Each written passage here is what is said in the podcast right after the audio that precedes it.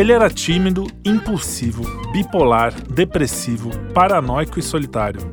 Ele era de Sagitário, ascendente em Peixes.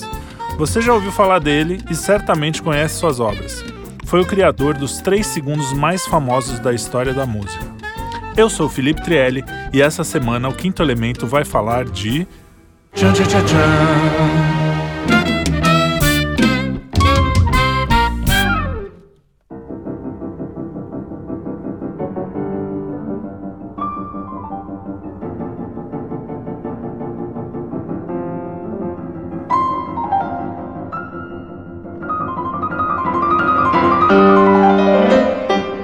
Todo mundo sabe quem é Beethoven, cujo nome significa literalmente o plantador de beterrabas. Mas você sabe por que ele é considerado um dos maiores gênios e uma das personalidades mais importantes da história? Vem comigo então, que depois desse podcast você vai ouvir suas músicas de uma forma totalmente diferente.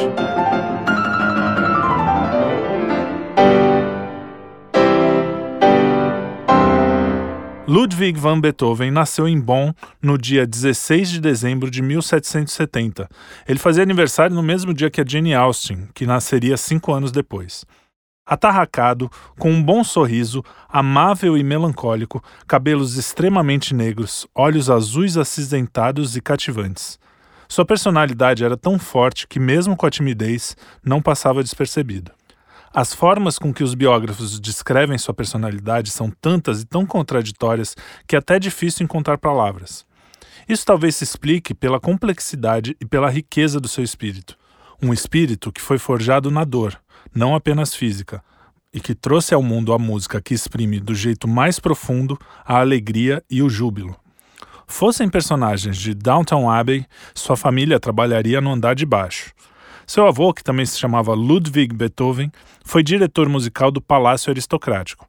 Mas é bom lembrar que antes do Ludwig van, seu neto, os músicos eram funcionários como outros quaisquer.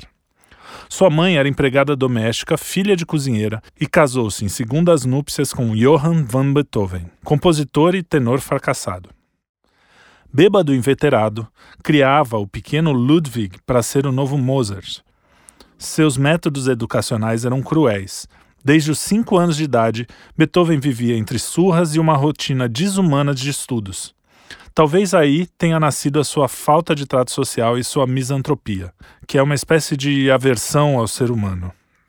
É quase um milagre o fato de Beethoven não ter criado uma certa aversão à música. Ao contrário, ela era e continuou sendo sua fiel e amada companheira, a única que nunca o abandonou por toda a sua vida. Beethoven se destacou desde cedo. Aos 10 anos, largou a escola. Ele era tão surpreendente como músico que seu professor colocou um anúncio pedindo apoio financeiro e dizendo que o menino era um gênio. Dizem que quando criança chegou a impressionar Mozart em um recital, mas o desejo de virar seu aluno não se realizaria. Ele conseguiu o apoio e aos 17 anos foi para Viena, o centro cultural da Europa naquele momento, com a intenção de estudar com o famoso compositor. Porém, o destino quis que sua mãe, que já estava doente com tuberculose, piorasse e assim ele voltou para Bonn, ficando cinco anos ali. Nesse meio tempo, Mozart morreu e a intenção de estudar com o homem que tanto o inspirou foi frustrada. A doença e morte de sua mãe, provavelmente a sua única forma de ternura, o abalou profundamente. Triste e solitário, também ficou responsável por criar seus dois irmãos, já que seu pai se afundava na bebida e ficava cada vez mais violento. Enquanto cuidava de sua mãe, antes mesmo de ir para Viena, desconfiou que também tinha pegado a doença. Mas Deus tinha outros planos para o menino. Cada vez mais melancólico, escreveu mais tarde: Coitado do homem que não sabe morrer. Aos 15 anos eu já sabia. Para conseguir criar os irmãos, além da pensão do pai, que era entregue diretamente a ele, porque o velho Johann não tinha condição de administrar nada, Beethoven teve que arrumar um emprego, o que foi bom, porque deu até uma certa independência. Apesar da crescente tristeza, Beethoven acabou encontrando pessoas que fizeram com que sua esperança na humanidade se mantivesse acesa. Ele era bem um iluminista, amava a humanidade, mas tinha dificuldade com o próximo. Apesar da sua fama de misantropo, cultivou amizades que duraram a vida inteira, como Eleonora Bühning, que foi sua aluna e depois casou-se com um homem que foi um dos seus melhores amigos, o Dr. Wegler. Mesmo tendo-a conhecido ainda criança, a amizade dos três durou até a velhice. Seu mestre professor, Christian Gottlob Neff, era mais que um professor de música, e talvez tenha sido a sua primeira boa figura paterna. Em 1772, prestes a completar 22 anos, voltou para Viena. Uma cidade pujante e urbana, porém bastante frívola. Sua cidade natal era bucólica e tranquila. Ali cultivou seu amor pela natureza, que também iria acompanhá-lo pela vida inteira. E que inspiraria sinfonias inteiras, como a número 6, conhecida como a Pastoral.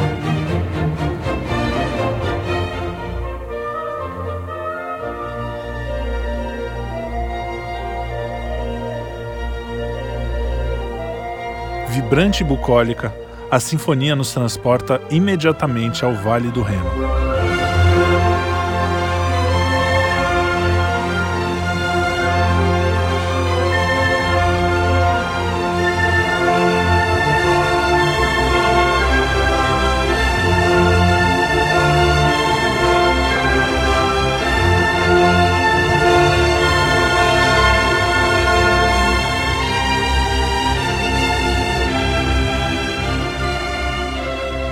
Em Viena, estudou com Haydn e também teve lições com Salieri, aquele mesmo do Mozart, do filme Amadeus, tão mal retratado pelo Milos Forman. Mas isso é assunto para outro podcast. Beethoven foi criado no caldo cultural iluminista e revolucionário. A poucos quilômetros dali estouraria a Revolução Francesa. A Europa estava em ebulição no início da sua carreira, musicou poesias para o exército antirrevolucionário, mas depois, especialmente após a Revolução, foi ligando-se aos franceses, chegando a oferecer sua terceira sinfonia, a Heróica, a Napoleão Bonaparte.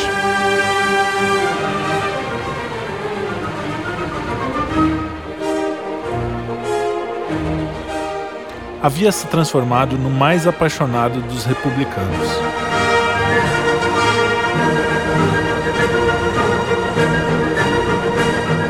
Anos depois, quando Napoleão se autodeclara imperador, sua decepção é tanta que riscou o nome de Bonaparte tão violentamente com uma faca que criou um buraco no papel.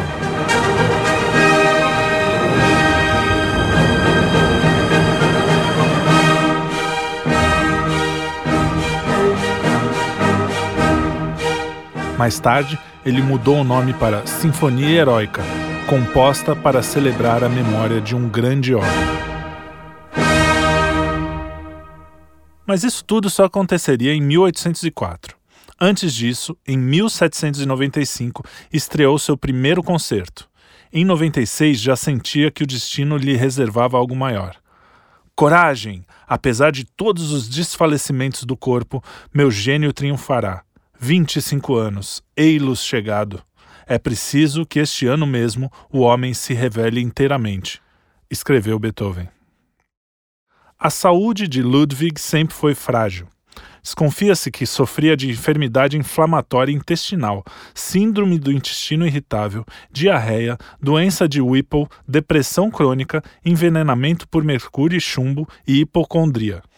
Já nessa época, seu ouvido dava sinais de que falharia, pois o compositor ouvia um zumbido constante. Apesar do gênio difícil, diziam ser Beethoven um homem de bom coração. Em uma carta, um amigo escreveu: Vejo um amigo em necessidade. Se minha bolsa não me permite ajudar, sento à minha mesa de trabalho e em pouco tempo livro do problema. Vê como é delicioso.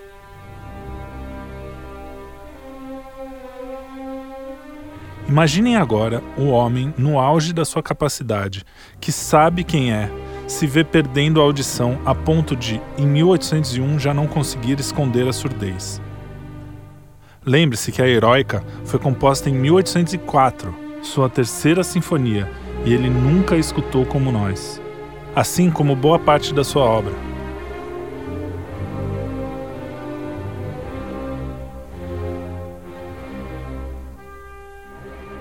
Imaginem o desolamento, já tendo tido uma vida tão sofrida, vendo seu instrumento de trabalho se degradando aos poucos. Imagine o quanto isso influenciou no seu trabalho, a força dramática das suas obras, o teor emocional e profundo da sua música, ao mesmo tempo pessoal e universal. Seria Beethoven Beethoven sem ter passado por tudo isso? Em carta a outro amigo e pastor, Carl Almenda, desabafa. Meu caro, meu bom, meu afetuoso Amenda, com que frequência eu desejo ao pé de mim? Teu Beethoven é profundamente desgraçado. Sabe que a mais nobre parte do meu ser, o ouvido, tem enfraquecido bastante.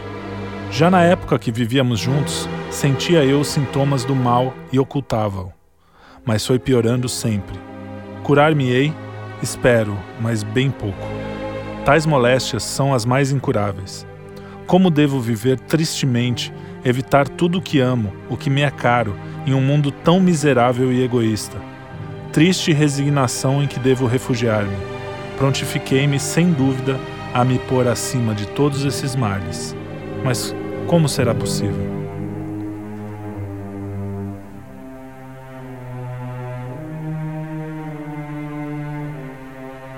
Com tudo isso, seu gênio se manifestava das formas mais espantosas.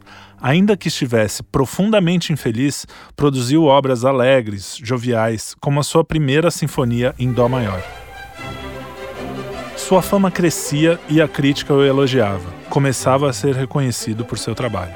Apesar da sua vida profissional estar melhorando, mesmo com a sua surdez, a vida amorosa era um desastre. Amava e se apaixonava com pureza, e chegava a ser um pouco puritano, a ponto de criticar Mozart por ter escrito Dom Juan. Sempre achava que sua paixão seria o seu verdadeiro e definitivo amor, mas invariavelmente acabava num amargo sofrimento com o fim dos seus relacionamentos.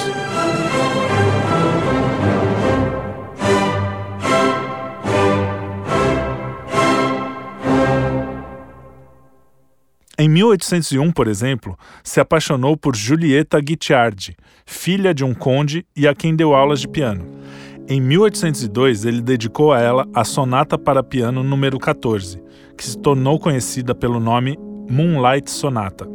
Mas sua amada, vaidosa, egoísta e infantil, o abandonou para casar com um conde. Depois ainda pediu socorro a Beethoven para que ajudasse o marido em uma ocasião.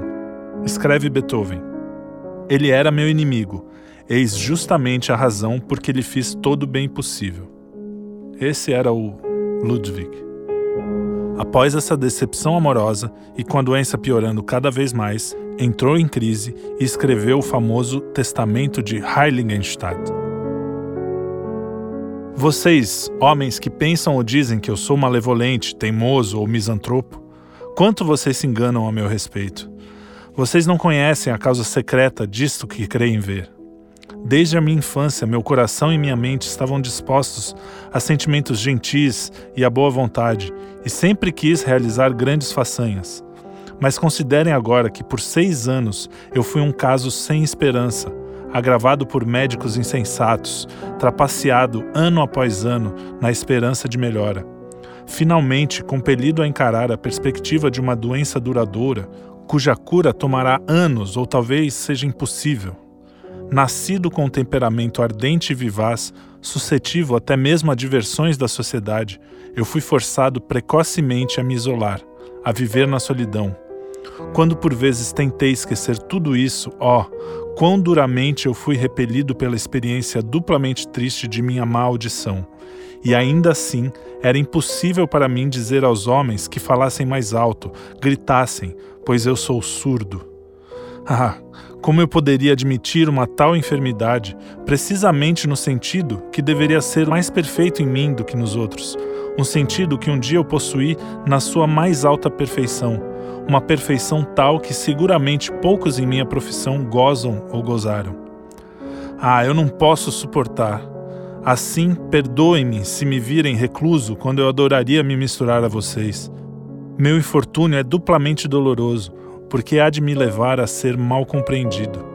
Para mim, não pode haver recreações na sociedade dos meus companheiros, conversa refinada, intercâmbio mútuo de pensamentos, somente naquele mínimo que as maiores necessidades exigem. Embora por vezes eu vá na direção oposta, cedendo a minha inclinação para a sociedade. Mas quanta humilhação quando alguém ao meu lado escuta uma flauta distante e eu não ouço nada, ou alguém ouve um pastor cantando e de novo eu não ouço nada. Tais incidentes trouxeram-me à beira do desespero. Só mais um pouquinho e eu teria posto fim à minha vida. Somente a arte me segurou. Parecia impossível deixar o mundo até que eu tivesse produzido tudo aquilo que me senti chamado a produzir. E assim eu suporto essa miserável existência, verdadeiramente miserável, um corpo excitável ao qual uma súbita alteração pode precipitar do melhor ao pior estado. Paciência. Dizem que eu deveria escolher o meu inventariante. Eu fiz. Eu espero que minha determinação se mantenha firme para suportar até que seja do agrado das parcas romper o fio da vida. Talvez eu melhore, talvez não. Estou pronto. Forçado logo aos meus 28 anos a me tornar um filósofo, ah, não é fácil, menos fácil para o artista do que para qualquer um outro. Ó ser divino, tu olhas na minha mais profunda alma, tu a conheces, tu conheces aquele amor ao homem e o desejo de fazer o bem que vivem nela. Ó homens, quando vocês algum dia lerem essas palavras, considerem o quanto vocês me entenderam mal e que o desafortunado se conforte a si mesmo e encontre alguém de sua estirpe que, apesar de todos os obstáculos da natureza, ainda assim fez tudo o que estava em seu poder para ser aceito entre artistas e homens de valor. Vocês, meus irmãos Karl e Johann, assim que eu estiver morto, se o Dr. Schmidt ainda estiver vivo, peçam-lhe em meu nome que descreva a minha doença e anexem este documento à história da minha enfermidade de modo que até onde for possível, ao menos, o mundo se reconcilie comigo após a minha morte. Ao mesmo tempo, eu declaro vocês dois os herdeiros da minha modesta fortuna, se assim se pode chamá-la. Dividam-na com justiça, cuidem dela e ajudem um ao outro. Seja qual for a injúria que vocês tenham cometido contra mim, vocês sabem que já foi há muito tempo perdoada. A você, irmão Carl, eu agradeço de modo especial pelo afeto que manifestou para comigo. É meu desejo que as suas vidas sejam melhores e menos carentes de cuidados do que a minha. Recomendem a virtude aos seus filhos, só ela pode dar a felicidade, não o dinheiro. Falo por experiência própria, foi a virtude que me sustentou em minha miséria. A ela, junto com a minha arte, eu devo o fato de não ter terminado com a minha vida com o suicídio. Adeus e amem-se um ao outro. Eu agradeço a todos os meus amigos, particularmente o príncipe Linchnowsky e o professor Schmidt. É meu desejo que os instrumentos do príncipe L sejam preservados por um de vocês, mas que disso não resulte nenhuma discórdia. Tão logo eles puderem lhes servir para um melhor propósito, vendam-nos. Quão feliz eu ficarei se ainda puder ser de alguma ajuda em meu túmulo. Com alegria eu me precipito rumo à morte. Se vier antes eu ter tido a oportunidade de mostrar todas as minhas capacidades artísticas, terá vindo cedo demais para mim, apesar do meu duro destino, e eu provavelmente desejarei que tivesse vindo mais tarde. Mas mesmo assim estou satisfeito, pois acaso ela não me libertará do meu estado de suplício interminável? Vem quando quiseres, eu te encontrarei corajosamente. Adeus e não me esqueçam completamente quando eu estiver morto. Eu mereço isso de vocês, tendo muitas vezes em minha vida pensado em vocês, em como fazer vocês felizes. Assim seja.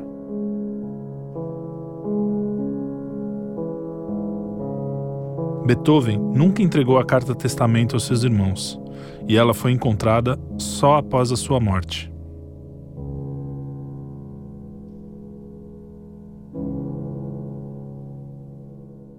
Isso é que é sofrência de verdade, né? Não é ficar ouvindo música de sertanejo, essas coisas que vocês gostam. Mas olha que interessante, né? Sua força moral o salvou de si mesmo e as obras escritas nesse período, 1802, refletem a sua tristeza interior. Eu quis ler essa carta inteira porque ela é um retrato muito correto do que era Beethoven. É uma pessoa que tinha internamente um drive para a felicidade, para a alegria, para a sociabilidade, mas que a vida o levou a esse isolamento, né, a saúde principalmente.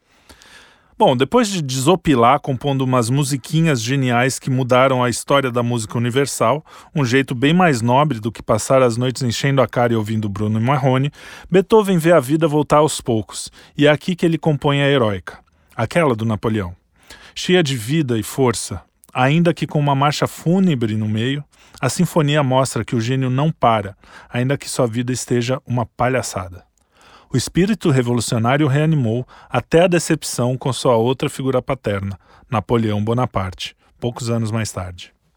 Antes mesmo do seu primeiro pé na bunda, Beethoven já desprezava profundamente a nobreza e a aristocracia. Mas como convivia sempre nesse meio, era entre nobres que acabava se apaixonando. Dessa vez, mais uma condessa e também mais uma aluna, Josephine Brunswick. Ela correspondeu ao seu amor, mas já estava prometida a um conde com quem acabou se casando. Teve três filhos e até teve uma vida razoavelmente feliz. Beethoven continuou dando aulas de piano a ela. Em 1804, o conde morreu repentinamente de pneumonia. Beethoven continuou a ver a jovem viúva com frequência. Com muita frequência, como diria a irmã Charlotte. E escreveu cartas de amor cada vez mais apaixonadas, das quais 15 delas sobreviveram. Josefine corresponde ao seu amor, mas queria manter o romance em segredo. Muitas de suas obras foram inspiradas por sua amada. Alguns acham que ela poderia ser a misteriosa amada imortal de quem fala Beethoven em uma de suas cartas. A sua obra To Hope, Opus 32, e a peça para piano intensamente lírica Andante Favori, uma declaração musical de amor, foram feitas para Josefine. Falando em Minha Amada Imortal, o filme é muito bom, mas é uma ficção, tá? Não tem muito de realidade ali. Não tem compromisso com os fatos ocorridos. Bom, mas por pressão da família, a Josefine terminou o relacionamento. Alguns autores dizem que Beethoven e Josefine se amaram até o fim da vida. Um amigo o surpreendeu no último ano da sua vida, aos prantos, abraçando seu retrato e falando alto: Eras tão bela, tão grande, semelhante aos anjos. Retirou-se e mais tarde, ao encontrá-lo ao piano, disse: Meu amigo, hoje já não vejo nada de diabólico em seu rosto. No que Beethoven respondeu: Meu anjo do bem me visitou.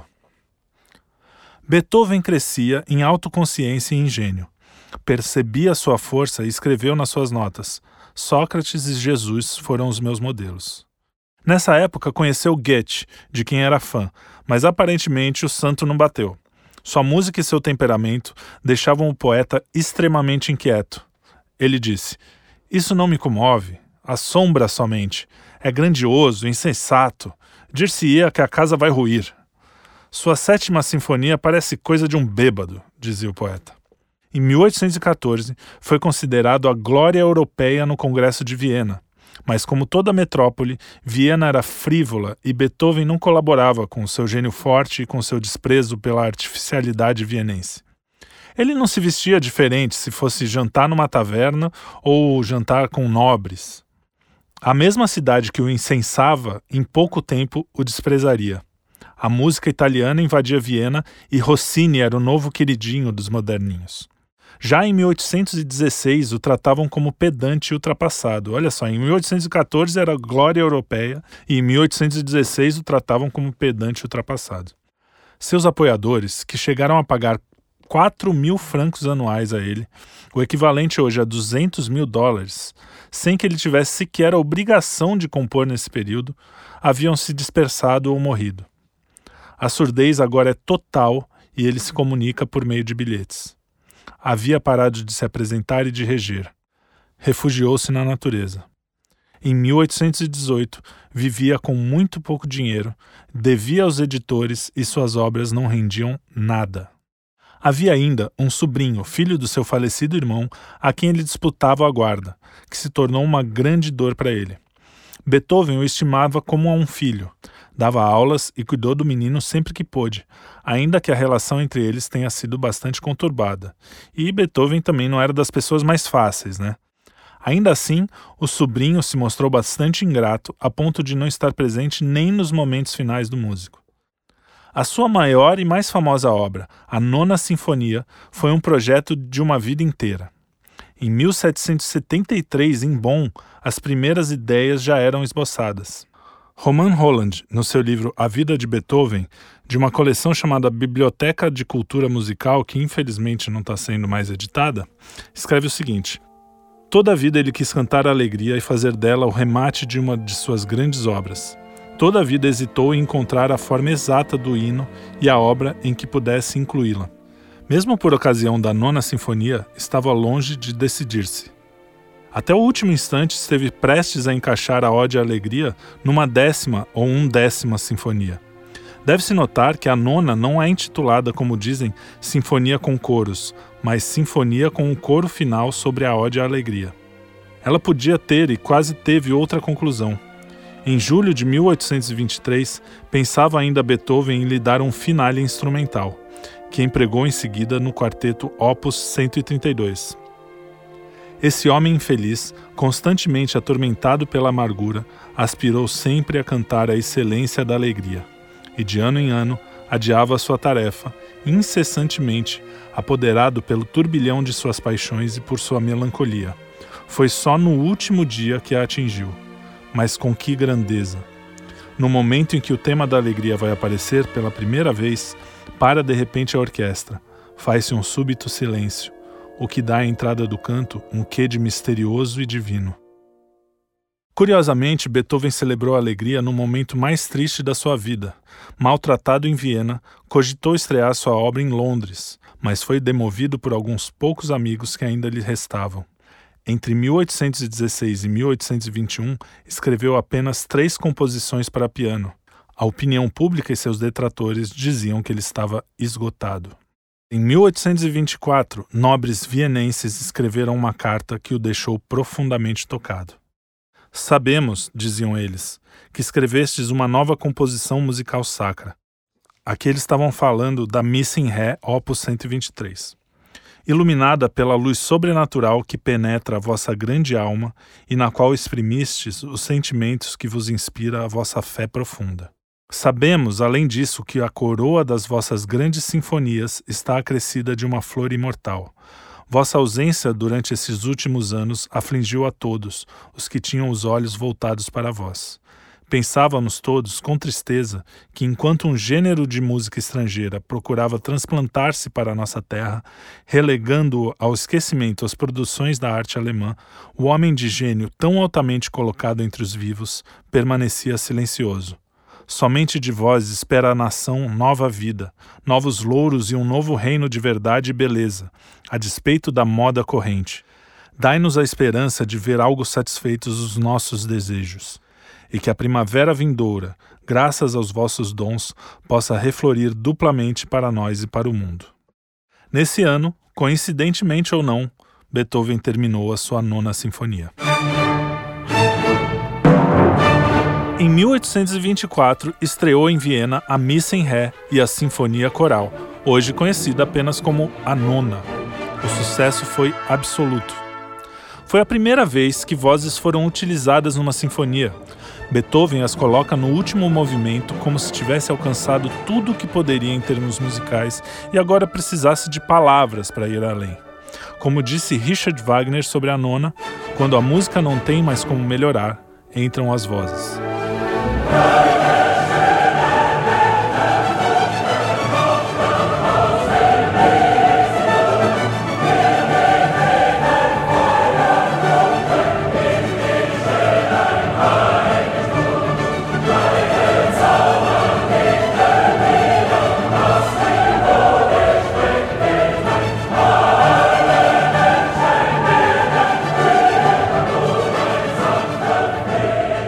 Sua música virou uma espécie de hino do mundo. Chegou a ser o hino oficial até de um país, a Rodésia. Foi tocada na queda do Muro de Berlim e virou o hino da União Europeia. Fazer o quê, né?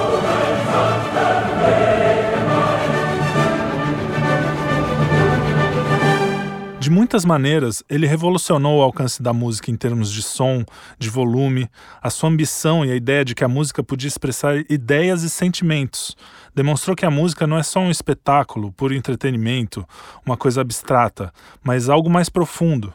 Beethoven foi fundamental no estabelecimento dessa atitude frente à música, de elevá-la a uma forma de arte.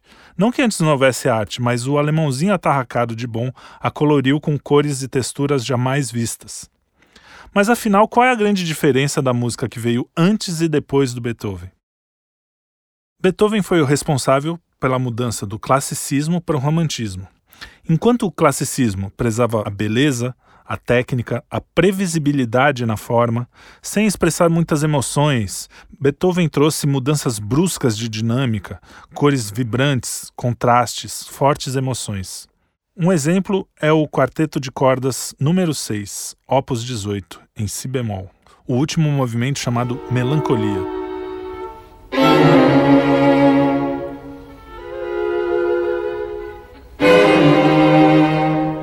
Beethoven redefiniu a expressão musical, mudava as tonalidades para lugares inesperados, fazia grandes arrobos de pianíssimo para fortíssimo, coisa que não era muito comum na música de então. A música clássica, do classicismo, era mais ou menos assim.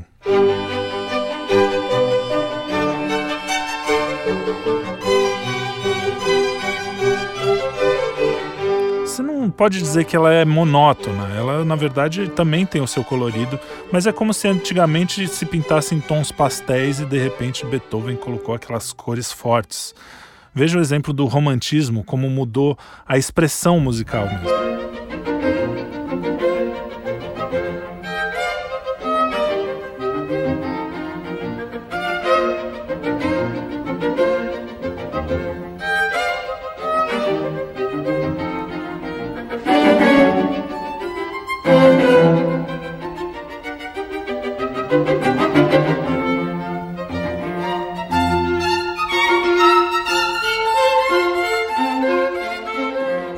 Século XIX, a música instrumental era tida como inferior à música vocal. Quando queriam expressar emoções mais profundas, os compositores usavam os corais. Mas Beethoven subverteu isso, utilizando cores e expressões fortes na música instrumental.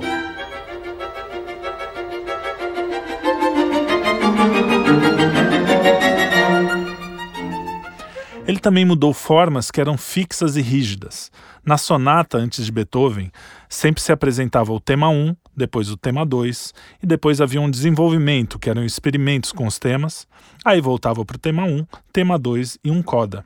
Nas sonatas de Beethoven, toda a forma era expandida, às vezes o desenvolvimento durava muito mais do que antigamente. Às vezes ele invertia tema 1 com tema 2, às vezes ele voltava, enfim, ele fez uma bagunça. Ele também mudou o jeito de usar os motivos, que são pequenas frases que são desenvolvidas depois na música. Antes eram feitas melodias bonitas, sofisticadas, por exemplo. Mas na Quinta Sinfonia, Beethoven, simplesmente com poucas notas e um ritmo que se repete durante a música, fez.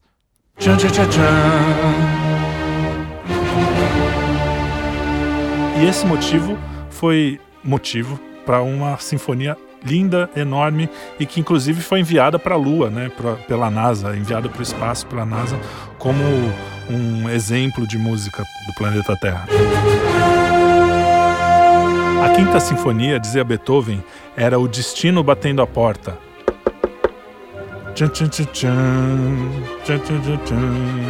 Dizem que a Quinta foi o primeiro riff de rock and roll da história. E eu concordo, viu?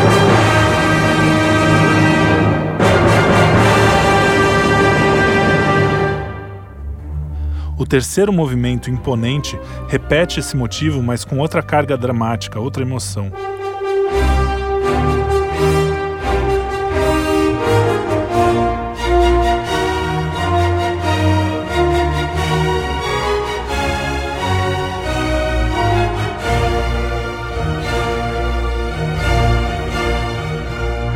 E a música termina feliz e esperançosa.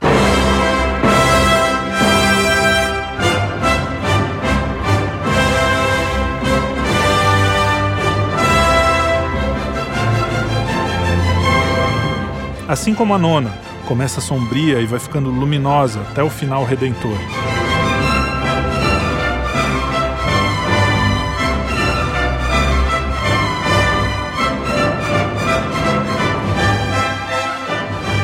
Isso era Beethoven. Ele pegava todo o seu sentimento dark, toda aquela tristeza, toda aquela dificuldade na vida e transformava isso em luz, em alegria, em redenção.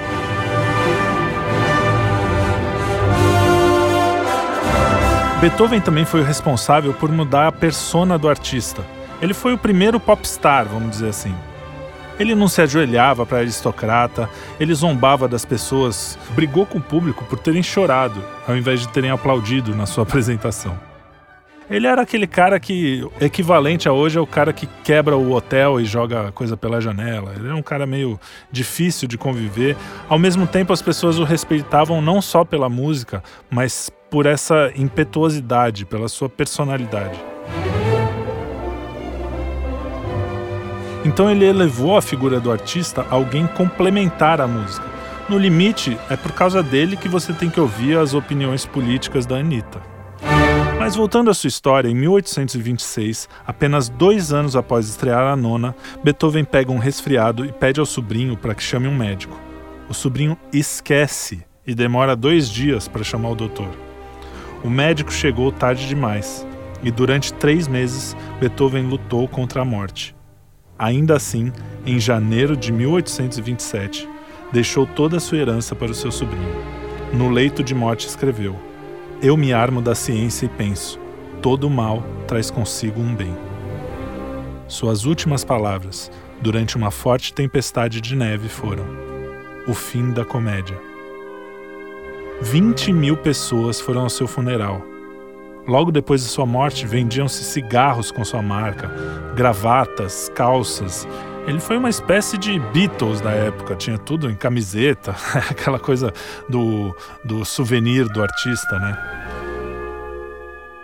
Então você pode perceber que, além de um grande músico, de ter realmente mudado a história da música, de ter trazido uma carga dramática para a música, o Beethoven também trouxe uma mudança do modo como vemos os artistas. Dizem que ele é o primeiro artista no sentido que vemos hoje, né? no sentido que a gente fala hoje.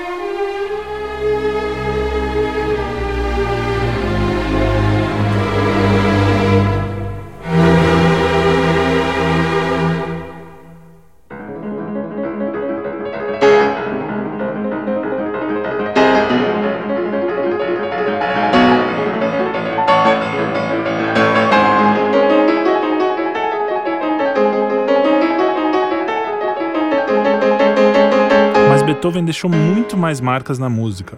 Por exemplo, quando o compositor fazia uma música, ele pensava nas limitações do músico, né? Ele pensava, ó, oh, vou escrever isso aqui, não, isso aqui fica muito difícil, eu vou fazer.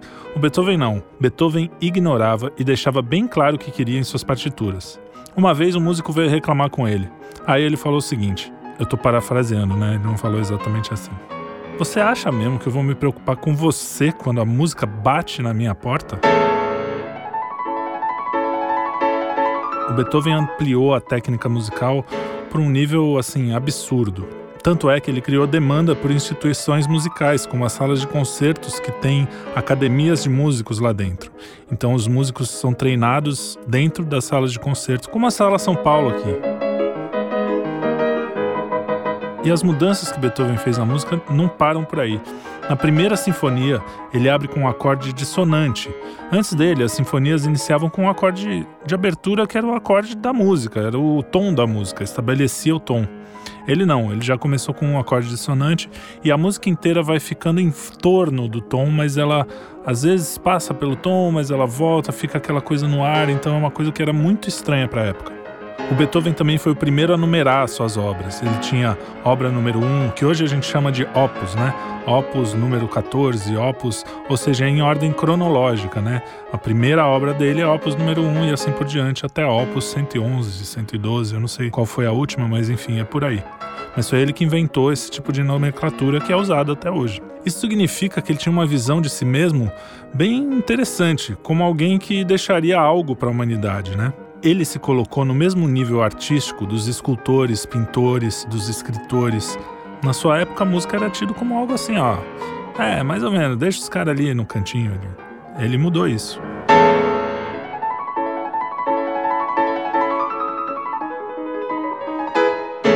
Outra inovação dele foi colocar o número do metrônomo. É, o metrônomo era uma invenção nova, era o que o metrônomo é aquele clique que marca a música, né, para quem não conhece. E ele começou a colocar o número. Antes dele, o ritmo era colocado assim: ah, é andante, alegro, alegro mas não tropo. As suas anotações de tempo eram exatas, coisa que não se fazia antes também, até porque não existia o metrônomo.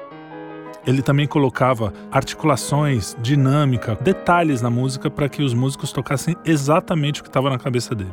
E foram essas demandas que criaram aquelas academias que eu falei, né? Na verdade, a criação das academias e das salas de concerto também vieram junto, coincidente ou não, com o Beethoven. Então ele praticamente foi o responsável pelo negócio do, da música erudita. A música foi colocada nesse patamar de apresentação muito mais nobre, muito mais séria, até meio chato hoje, né? Aquela coisa tão, mas tão formal que perde um pouco a, a leveza. Beethoven também fez o primeiro álbum conceitual, sabia? Ele fez seis músicas cantando a história de um amor não correspondido, An die Farn Glibt. Acho que é isso. O piano que ele escreveu não era só um acompanhamento, ele fazia contrapontos e coisas bem sofisticadas, coisas que não existiam antes nesse tipo de música. Há quem diga, inclusive, que ele pode ter sido precursor do jazz. A sua Opus 111 usava síncope e blue notes.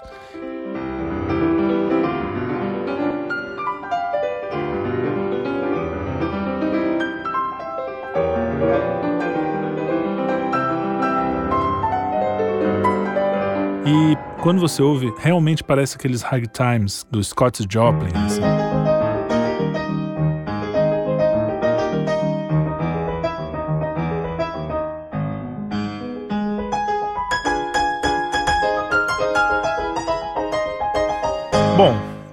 Beethoven, como vocês viram, foi um homem com uma vida difícil, né? Hoje a gente fala tanto, né? As pessoas têm, ai, é tão difícil viver hoje, preciso de bolsa não sei o que, preciso de não sei o que lá, de cota e blá blá blá. O cara sozinho, com uma vida difícil, com todas as dificuldades possíveis, o cara era surdo e era músico. O cara fez a nona sinfonia surdo. Sabe como ele ouviu a nona sinfonia? Foi mais ou menos assim.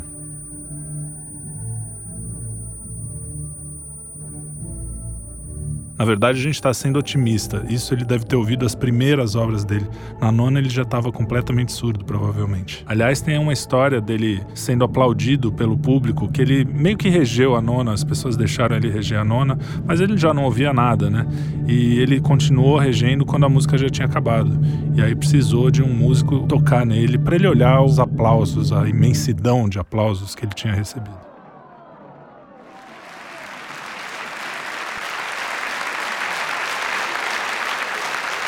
Então você imagina, lembra da carta que ele escreveu para os seus irmãos, os irmãos que ele criou, né? Praticamente, ele foi quase o pai deles. Lembra que como ele se sentia, um cara surdo que vivia de música, é, ele conseguiu tirar de todo esse sofrimento a alegria, né? É engraçado que essa alegria eu acho ela um pouco mal traduzida. A gente sempre fala da palavra saudade, que só tem em português, né? Eu nem sei se isso é verdade, mas enfim, muita gente fala isso. Só que a gente também não tem uma palavra para Freud, para joy, né? É, o máximo que pode chegar é êxtase, mas o seu significado é muito mais profundo. Freud é a alegria que só o homem que sofreu muito conhece. Eu vou finalizar esse podcast com uma frase para você deixar de ser reclamão e parar de ficar no Twitter xingando sempre que acontece qualquer coisinha na sua vida. Isso serve para mim também. Desejaria viver mil vezes a vida. Não nasci para uma existência quieta. Ludwig van Beethoven. E olha, pessoal, esse podcast não faz o menor sentido se vocês não ouvirem o Beethoven. Então vão lá, no Spotify tem a obra inteira, tem até algumas playlists que colocam por ordem de opus de obra, né? Então pega uma das obras e ouve várias vezes até você se acostumar. A música é assim, você precisa se acostumar um pouco, porque não tem como. A música do Beethoven é indesgostável.